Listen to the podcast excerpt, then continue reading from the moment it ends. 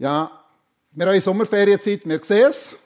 Einige sind in den Ferien und ich habe mir so ein bisschen überlegt, äh, ja, was, was könnte ich für äh, Predigten halten, wenn ich dran bin in den Sommerferien. Und ich nehme eine Geschichte, wo ich ähm, zwei Predigten daraus mache, wo, wenn wir hier so ein bisschen unseren Auftrag im Emmental anschauen, vor allem Glaube wecken, aber auch Glaube stärken sollen beinhalten. So ein bisschen die zwei Schwerpunkte, äh, dass uns vielleicht, wenn man in Glauben noch nicht so irgendwo verwurzelt ist, das soll wirklich gestärkt werden oder sogar geweckt werden, die Sehnsucht, in eine Beziehung mit Gott hineinzukommen. Und zwar ist eine Geschichte, die wir alle wahrscheinlich auswendig können. Es geht sogenannt, in den meisten Übersetzungen, glaube ich, so überschrieben, der verlorene Sohn. Und eigentlich stimmt die Überschrift nicht, schon gar nicht, wenn es der verlorene Sohn heißt. Es heißt, müsste wenn schon heißen die verlorenen Söhne. Es sind zwei Söhne verloren und der eine schauen wir heute Morgen an, der, äh, der andere in 14 Tagen. Es sind zwei verlorene Söhne. Aber ich möchte eigentlich das Gesamte überschreiben, noch einmal mit einer anderen Überschrift, der wartende Vater. Und heute Morgen werden wir miteinander den ersten Sohn anschauen. Ich bin dann mal weg. Freiheit suchen und finden. Einer, der die Freiheit gesucht hat, aus dann schlussendlich auch gefunden hat. Die Frage ist, wo er sie gefunden hat. Und wir lesen den Text aus dem Lukas-Evangelium, Kapitel 15, die Verse 11 bis 24. Eine Geschichte, ein Gleichnis, das Jesus erzählt hat. Ein Mann hatte zwei Söhne. Der Jüngere sagte zu ihm, Vater, gib mir den Anteil am Erbe, der mir zusteht. Da teilte der Vater das Vermögen unter die beiden auf. Wenige Tage später hatte der jüngere Sohn seinen ganzen Anteil verkauft und zog mit dem Erlös in ein fernes Land. Dort lebte er in Saus und Braus und brachte sein Vermögen durch. Als er alles aufgebraucht hatte, wurde jenes Land von einer großen Hungersnot heimgesucht. Da geriet auch er in Schwierigkeiten. In seiner Not wandte er sich an einen Bürger des Landes und dieser schickte ihn zum Schweinehüten auf seine Felder. Er wäre froh gewesen, wenn er seinen Hunger mit den Schoten, die die Schweine fraßen, hätte stillen dürfen. Doch selbst davon wollte ihm keiner etwas geben. Jetzt kam er zur Besinnung.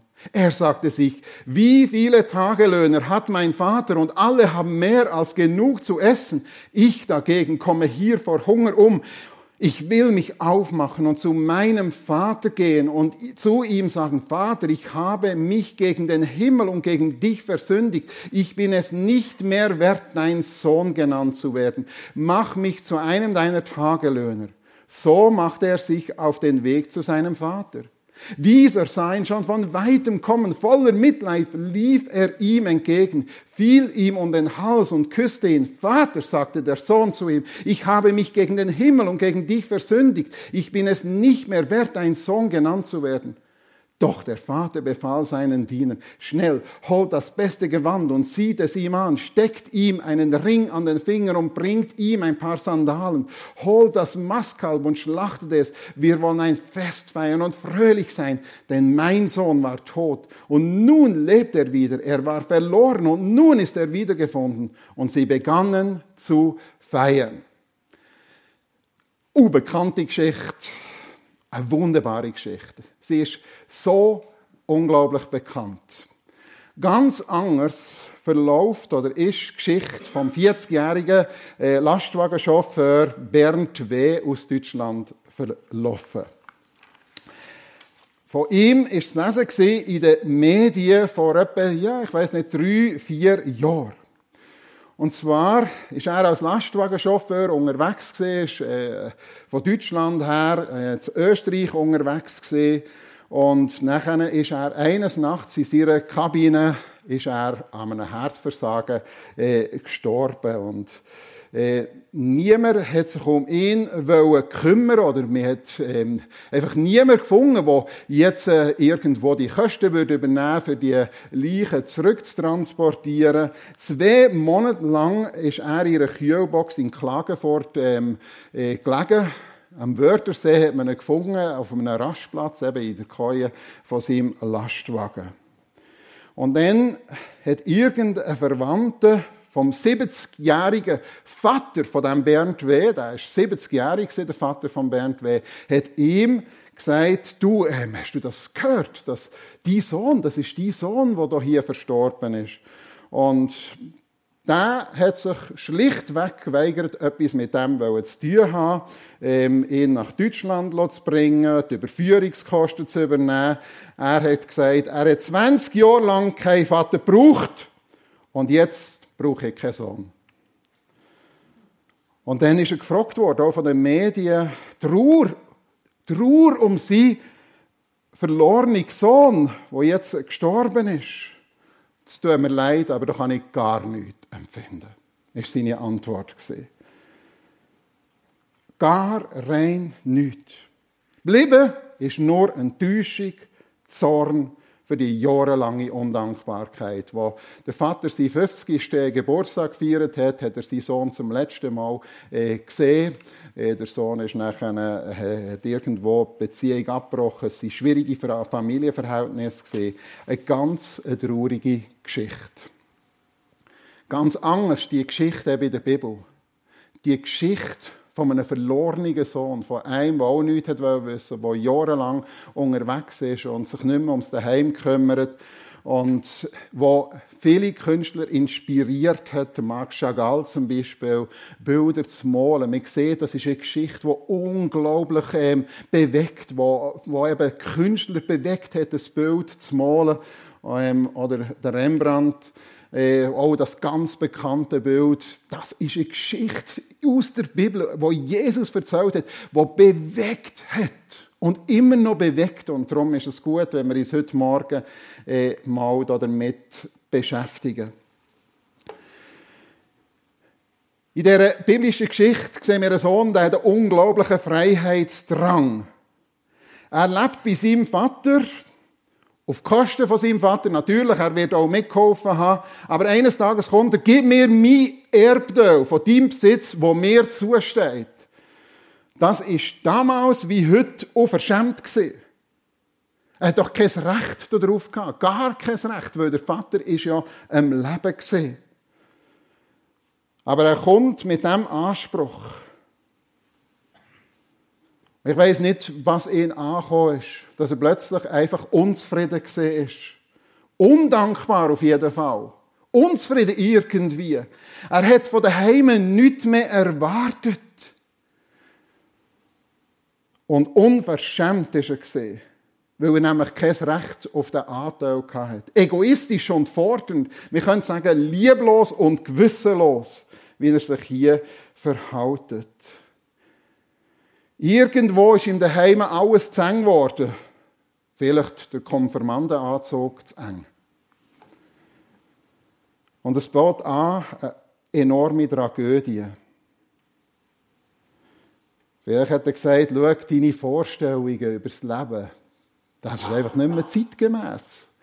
Und immer nur zu hören, hey, leg dich anständig an, verhaut dich anständig, sei sparsam, mach das nicht, mach jenes.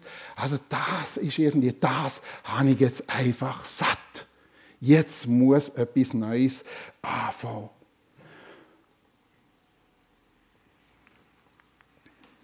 So nach dem Motto, wie es der Paulus sagt, lasst uns essen und trinken, denn morgen sind wir tot. Es muss doch mehr geben vom Leben. Es muss einfach mehr geben vom Leben. Das ist so sein Motto gewesen. Und er macht sich auf und so einen Vater müssen wir doch haben, oder? Und ich kann sagen, so einen Vater haben wir. Weil die Geschichte erzählt ja die Geschichte von Gott zu uns Menschen. Wo hier Jesus eine Geschichte Parallele versucht zu zeigen. Der Vater erklärt sich bereit, seinen Besitz zwischen seinen Söhnen aufzuteilen. Warum macht er das? Er weiß doch, was das erstens mal, das geht eigentlich gar nicht. Er hat gar kein Recht, das einzufordern. Das ist ja mal das eine. Und er weiß doch auch, der kann nicht umgehen mit dem. Der wird ins Elend hineinrasseln. Und Gott weiß das auch bei uns Menschen genauso.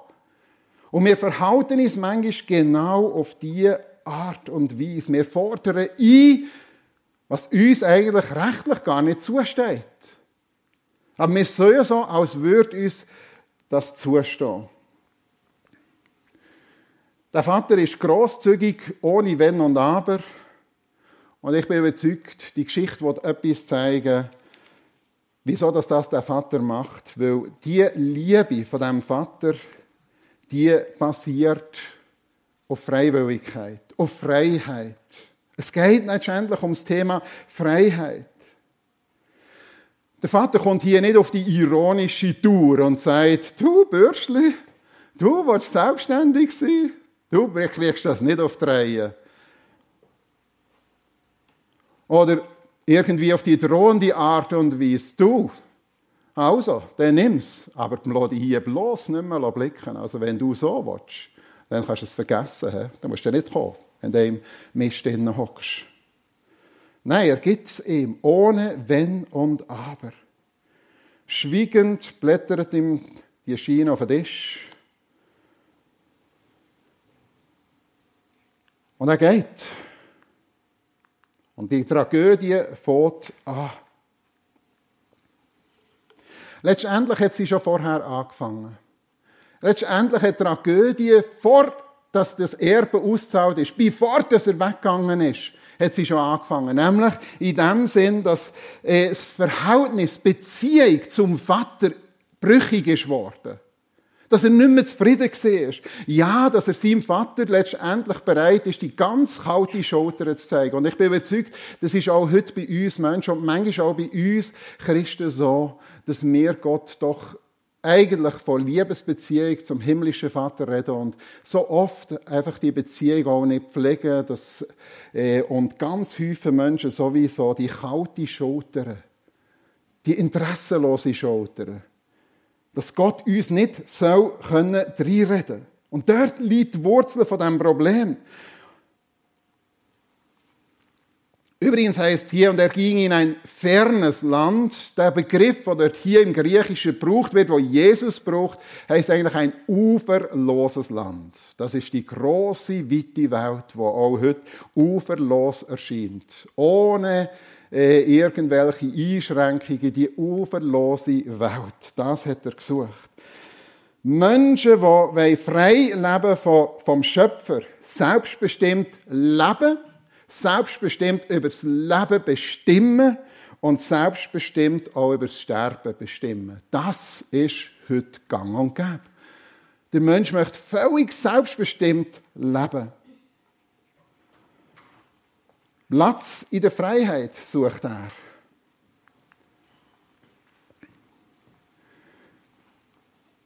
Das ist das, wenn wir alles von Gott haben, aber ohne ihn leben. Und dabei haben wir so viele gute Gaben, die er uns schon gegeben hat. Der Sohn hat so viel Gutes gehabt daheim. So viel, er hat eigentlich alles. Später erinnert er sich ja daran. Wow, sogar Knechte haben immer genug zu essen gehabt, sind fair behandelt worden. Aber erst recht wir, wir als Söhne, wie viel mehr haben wir eigentlich gehabt als Söhne? Alles gute Sachen, die Gott uns gibt. Und manchmal und jetzt im Hinblick auf die Predigt habe ich mir das auch überlegt.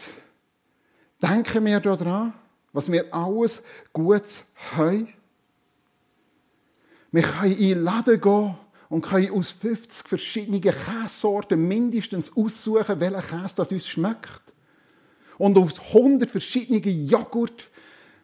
Wir können aussuchen, wir können nehmen, verschiedenes Brot und in der Regel jetzt immer, immer wir sind noch nie hier in unserem Land vor einem leeren Gestell gestanden.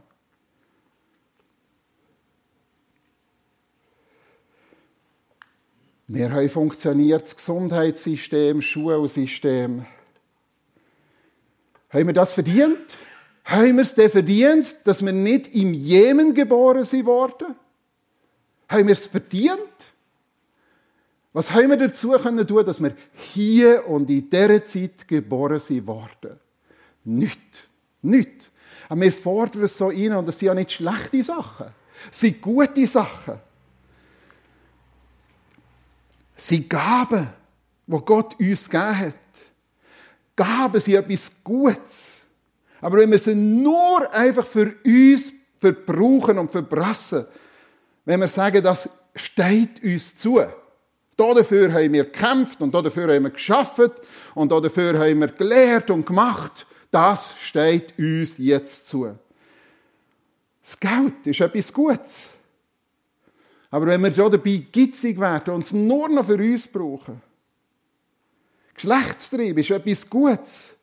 Aber wenn wir hier dabei das sechste Gebot vergessen, wenn wir einfach machen mit dem Geschlechtstrieb, was wir wollen und selbstbestimmt, wie wir es für richtig und schön finden, dann ist es nicht gut. Schönheit ist auch etwas, was Gott gegeben hat. Etwas Gutes. Aber wenn wir, wenn wir die Schönheit möchten brauchen, irgendwie, wenn es zum Grössenwahn führt, oder dass man einfach das andere Geschlecht verführen dann ist das nicht gut. Dann kann es zum Selbstbetrug werden. Jemand hat gesagt, was machst du, wenn deine Schönheit verblüht und du alt wirst? Dann siehst du alt aus. Wenn die Frauen verblühen, verduften die Männer. Ein Mädchen, das jeden Tag oder wo allen äh, Finger einen abzählen kann, dem bleibt meistens keiner, um, um die ganze Hand anzuhalten. Das ist manchmal so ein bisschen die Not. Wenn wir aufs ganze gehen, wenn wir selbstbestimmt leben wollen, wenn wir die guten Gaben einfach für uns haben ohne zu fragen, wie möchte Gott, dass wir das einsetzen. Weil wir denken, ah, das ist irgendwie einengen. Ah, das ist irgendwie, ah, das ist, ah, ist doch nicht, nicht so schön. Auf jeden Fall, der Sohn hier verbrasst alles selbstbestimmt. Er haut das einfach auf den Putz und geht alles aus und verspült alles. Als ihm das Geld ausging, brach in jenem Land zudem, dass ihm das Geld ausgegangen ist, noch eine große Hungersnot aus. Er hatte nicht genug zu essen. Was für eine Not. Was soll er jetzt machen?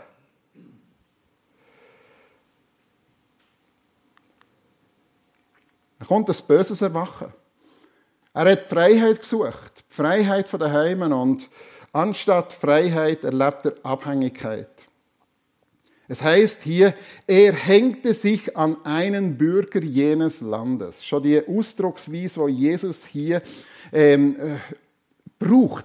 Er hängt sich an einen Bürger von seinem Land. Hängt. Und da schickt ihn auf sie Acher, um Säu zu hüten. Und müssen wir wissen, an wen Jesus die Geschichte erzählt. Nicht hier, bei uns, im Emmental, wo wir gewöhnt sind, Säu zu haben, sondern an Juden. Und für Juden ist es ein Zeu einfach ein unreines Tier. Das will man nicht anlängen, mit dem will man nicht zu tun haben, wir wollen es schon gar nicht hüten. Und jetzt sagt Jesus ja.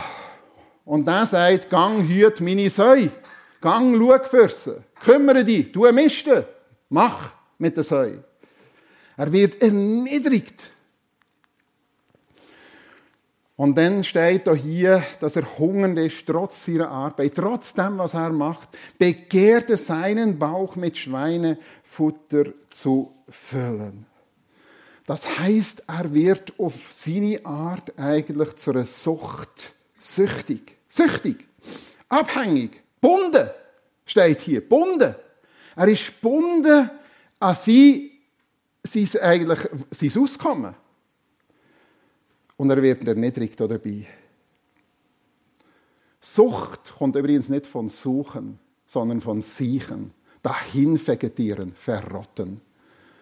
Und das sehen wir hier. Er wird bunden. Er sucht und sucht aber er wird zu einem gemacht, wo dahin sieht. Und ich frage mich, ob das nicht ein Bild ist, auch für uns Menschen generell. Ich weiß nicht, wie du heute Morgen hier bist.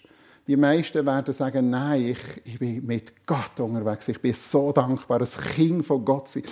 Aber vielleicht jetzt heute Morgen der ein oder andere da, der merkt, ich habe Gott die kalte Schulter gezeigt. Ich habe ihm die kalte Schulter gezeigt. Oder zeigen sie immer noch. Und vielleicht hungern wir so sehr und wir begehren unseren Bauch mit Schweinefutter zu füllen. Und es gibt so viele Menschen, die ihren Bauch mit Schweinefutter füttern und meinen oder hoffen dann, dass ihr Lebenshunger und ihr Lebensdurst gestillt wird. Das können irgendwelche spirituellen Trips sein und die können bis nach Indien gehen. Das können irgendwelche Gurus sein. Das kann der Esoterik sein. Esoterische oder okkulte Praktiken, wo man sich plötzlich dem verschreibt und irgendwo meint, das hilft mir jetzt. Da finde ich Lebenserfüllung. Das können ekstatische, spirituelle Erlebnisse sein. Vielleicht sogar religiös, spirituell ekstatische Erlebnisse. Und mir braucht immer mehr und wieder ein neues ekstatisches Erlebnis, um irgendwo etwas von dieser Macht zu fühlen oder mitzubekommen. Vielleicht sind es Drogen, vielleicht ist es Alkohol.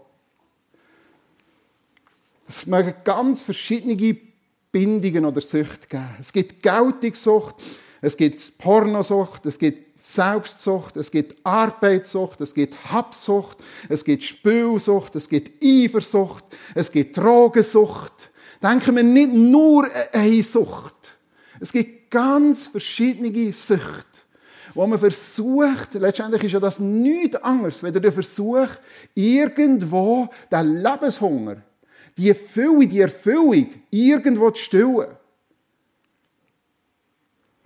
Und wenn wir merken, ja, wir hängen genau da drinnen. Wir hängen da drinnen. Vielleicht sogar, obwohl wir Christ sind. Das kann auch passieren. Obwohl wir Christ sind, aber wir versuchen, irgendwo haben wir gleich immer noch den Eindruck, das ist so eine Lehre, da müsste eigentlich mehr sein. Mehr. Und wir sind irgendwo, vielleicht mit eben der religiösen ekstatischen Erlebnis oder was weiß ich, zu füttern und es kommt immer wieder neu.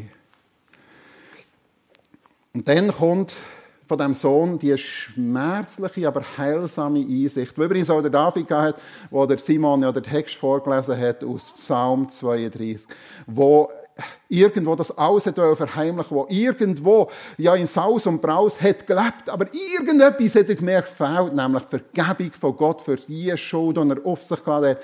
Und er hat gemerkt, er tut dahin siechen, dahin vegetieren und dann die Schuld bekennt und die Lebensfülle wieder neu in ihn hineinkommt. Und das passiert hier auch bei dem Sohn, der die Freiheit sucht und gesucht hat im Sinn von, ich bin dann mal weg und seinem Vater die kalte Schulter egoistisch ähm, gezeigt hat und eingefordert hat, was ihm eigentlich gar nicht würde. Und da steht auch hier interessanterweise, da schlug er in sich.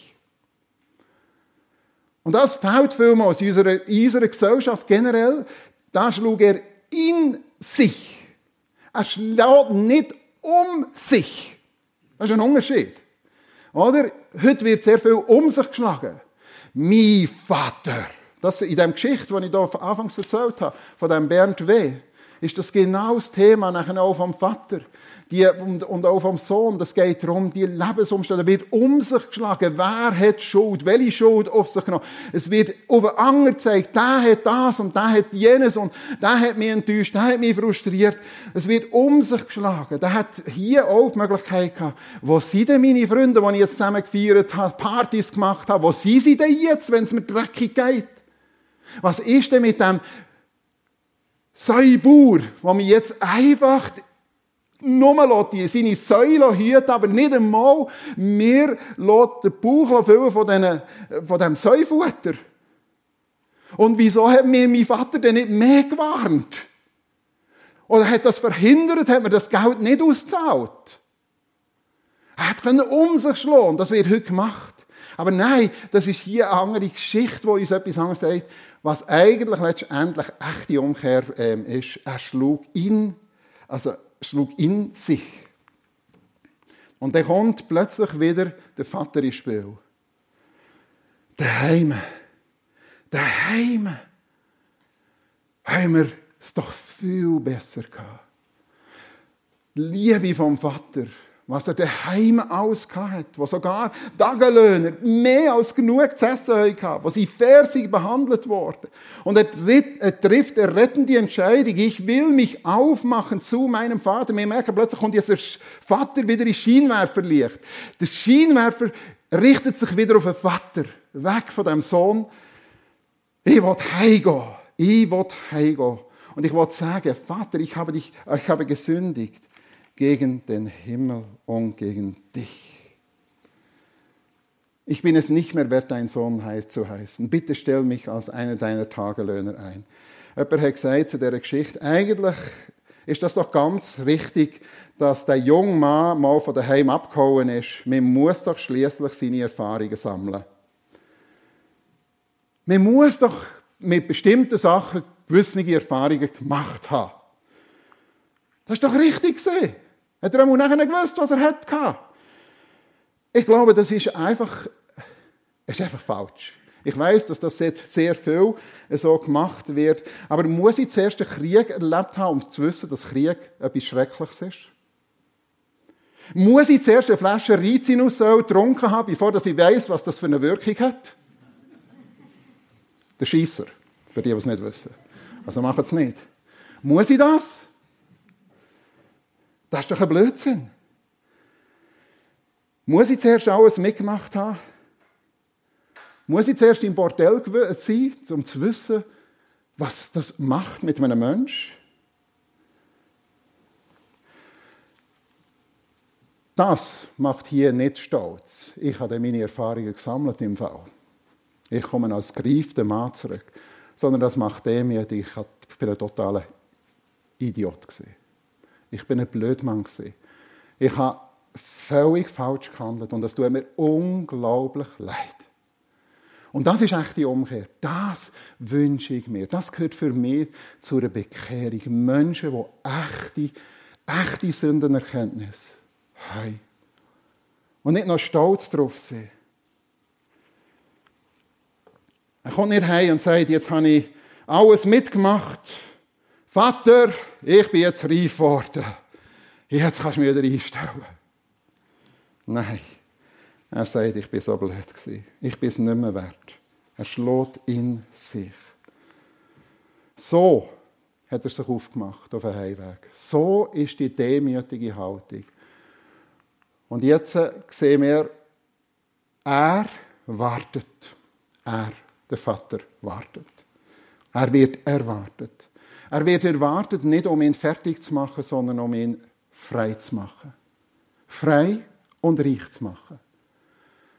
Und ich sehe etwas in dieser Geschichte, da ist irgendwo das Augenmerk von dem Vater, das wird so beschrieben in der Geschichte von Jesus, und er redet ja vom himmlischen Vater, auf den Moment, auf den Punkt, wo der Sohn auftaucht, genau auf den Punkt richtet der Vater sein ganzes Augenmerk. Und auf den Moment, auf die Rückkehr von seinem Sohn, der die ganze Zeit gewartet. Die ganze Zeit.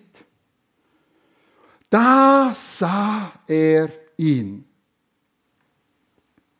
Ob schon er noch weit entfernt ist. Und der Vater sieht hinter die Fassade. Hinter die Fassade. Der kommt zerlumpt und wahrscheinlich ohne Schuhe, also barfuß heim und zerlumpt, vor allem stinkend nach Sei. Aber er sieht hinter die Fassade. Er weiß, das ist mein geliebter Sohn. Er sieht nicht Tattoos und was weiß was, was er sich alles eingezogen hat in diesen Dings und, und das ausgemergelte Gesicht und alles. Er schaut nicht auf das. Das ist ihm jetzt hier völlig wurscht. Er sieht, es ist mein Sohn. Mein Sohn. Und er ist herzlich willkommen, voller Liebe und Mitleid, äh, Mitleid lief er seinem Sohn entgegen, schloss ihn in die Arme und küsste ihn. Wir müssen wissen, in der Kultur, in der damaligen Kultur, ein Großgrundbesitzer, der Knechte hat, der hat das nie gemacht. Nie wäre er aus dem Haus aus irgendeinem, äh, irgendeinem entgegengesprungen. Das heisst, er springt ihm entgegen und schließt ihn in den Arm. Das ist gegen die Kultur. Das ist etwas völlig, die, die sind mit offenen Augen da gestanden. Was passiert da eigentlich? Was ist denn passiert, wo Jesus Christus auf die Erde gekommen ist? Das war etwas ganz Verrücktes. Gewesen. Wie müssen Engel geschaut haben, wo Jesus Christus geboren in einem Stall und schlussendlich stirbt in einem Kreuz. Etwas überhaupt, wo niemand nachvollziehen kann. Was passiert da eigentlich? Und das passiert hier. Er läuft ihm entgegen und schließt ihn in die Arme und küsst ihn. Er sagt hier nicht, ach, was bist denn du für ein Dreckspatz? Ach, du stinkst nach Sei, also bruh, bleib mir fern. Wie siehst du denn aus? Nicht von dem. Nein, im Gegenteil. Er schließt nicht die Arme und küsst ihn. Der wird gestunken haben. Ja. Und er ist zerlumpt gewesen. Ja. Aber er schließt ihn in die Arme. Und wie interessant ist, der Sohn hat sich etwas zweckgelegt. Wir wissen das. Das kommt vorher, was er sich zweckgelegt hat. Er kommt gar nicht dazu, alles zu sagen. Er kommt gar nicht dazu. Vater, sagt der Sohn zu ihm, ich habe mich gegen dich und gegen Himmel versündigt. Ich bin es nicht mehr wert, dein Sohn zu werden. Er will noch weiterreden. Aber er kommt gar nicht mehr dazu. Der Vater fällt ihm ins Wort. Es kommt nicht mehr das, was wir vorher gesehen haben, was er sich vorgenommen hat. Es gibt eine vollständige, vollständige Wiederherstellung. Nicht eine teilweise, nicht eine Bewährungswiederherstellung, sondern eine vollständige, augenblickliche Wiederherstellung. Doch der Vater befahl seinen Dienern, und jetzt haben wir sieben Imperativ, sieben Imperativ, kommt. Nichts da von Tagelöhner. Nichts da von Knecht sein. Der Vater hat etwas viel, viel Besseres für ihn bereit. Hey, sieben Imperativ, bringt her das beste Kleid, zieht es ihm an, gebt ihm Sandalen, schlachtet das Maskal, wo für Ehrengäste war. Lasst uns essen, lasst uns trinken, lasst uns fröhlich sein. Denn mein Sohn ist tot und jetzt lebt er wieder. Er ist verloren und jetzt ist er wieder gefunden. Und sie fangen an von vier und das ist hoch zu und her gegangen. Das werden wir dann nächstes Mal anschauen. Neue Kleider bedeutet, wenn wir jetzt ins Neue Testament schauen, was bedeutet die neuen Kleider? Es sind Kleider, die völlig rein sind die gewaschen sind im Blut vom Lamm, wie es die Offenbarung sagt. Völlig fleckenlos. Da ist nicht ein bisschen umgepitzelt worden komm, und noch ein bisschen geneigt worden. Nein, neue, reine, perfekte Kleider. Völlige Vergebung. Völlige Vergebung. Massanzug. Und dann kommt der Siguring. Das war nicht einfach ein Ring, sondern ein Siguring. Das heißt, du, ich setze dich wieder ein als mein Sohn, als erbberechtigter Sohn. Also du bist wieder völlig, du bist wieder, wieder als erbberechtigter Sohn, du wirst noch einmal erben. Du bist wieder als erbberechtigter Sohn eingesetzt. Und du kannst Sigu, du kannst unterzeichnen. Du bist mein Kind. Und Schuhe, feigt zu einem neuen Leben, bringen ihm Sandalen. Du kannst jetzt in diesem neuen Leben unterwegs sein. Und das wertvolle Mastkalb. Vorher war er beim Schweinetrog, der Herrensohn war beim Schweinetrog. Und jetzt ist er plötzlich an der Festtafel. Es wird hergerichtet, es wird eine Musikgruppe äh, engagiert. Es, es erfolgt Musik und Freude und Tanz und wir wollen Fest feiern. Er ist wiedergefunden worden. Und das heißt, über einen Sünder, über einen einzigen Sünder, der hier auf der Erde umkehrt, ist im Himmel ein riesiges Freudenfest. Und erst recht, wenn wir ein Spiel einkehren. Um das geht's. Das wird unser Vater erwartet. Vor langer Zeit hat man im Berliner Tiergarten, der sogenannten Luiseninsel, einen Mann beobachten der jeden Tag vom Nachmittag um zwei bis um Nachmittag um drei dort hier gewartet hat. Und das ist über Jahre gegangen. Und er ist gefragt worden, was machst du eigentlich hier? Im Winter, wenn es bitter kalt war, er hat einfach gewartet zwischen dem Nachmittag um zwei und um drei. Und im Sommer, wenn die brennende Sonne war, er hat einfach gewartet zwischen dem Nachmittag um zwei bis um drei. Und wir haben ihn gefragt, und was ist die Geschichte dahinter? Nun, er ist verlobt und die Brut hat die Verlobung gelöst. Und er hat seiner Brut hat damals einen Brief geschrieben und gesagt, lass uns doch treffen zwischen, irgendwo zwischen, ich bin vom 2 bis um 3 bin ich bei der Luiseninsel beim Tiergarten zu Berlin. Ich warte auf dich, ich warte auf dich. Und sie ist nicht gekommen. Sie ist auch nach einer Woche nicht gekommen. Er geht immer her. Nach einem Monat nicht gekommen. Und nach Jahrzehnten nicht gekommen. Nach Jahrzehnten wartet er immer noch. Also jetzt nicht mehr. Aber ähm, das ist eine wahre Geschichte. Und wir können sagen, was für ein Blödmann. Nein, was für eine Liebe. Was für eine Liebe. Und das ist die Liebe von Gott zu uns. Das ist die Liebe vom himmlischen Vater für uns. Und ich glaube, das müssen wir wieder ganz neu entdecken. Wie Gott auf uns wartet. Ihm blüht das Herz. Wer schon mal einmal unglücklich richtig verknallt gesehen so richtig verliebt und Liebeskummer kennt, der weiß, was der Vater im Himmel für Liebeskummer empfindet gegenüber uns Menschen, wenn wir ihm nur die kalte Schulter zeigen. Das wird die Geschichte aussagen. Und da ist der Vater und wartet und sein einziger Augenmerk geht dort her, auf den Moment, auf den Punkt, wo sein Sohn wieder heimkommt. Weil die Liebe über alles geht. Und er wartet und wartet und wartet und hat alles gegeben dafür. Amen.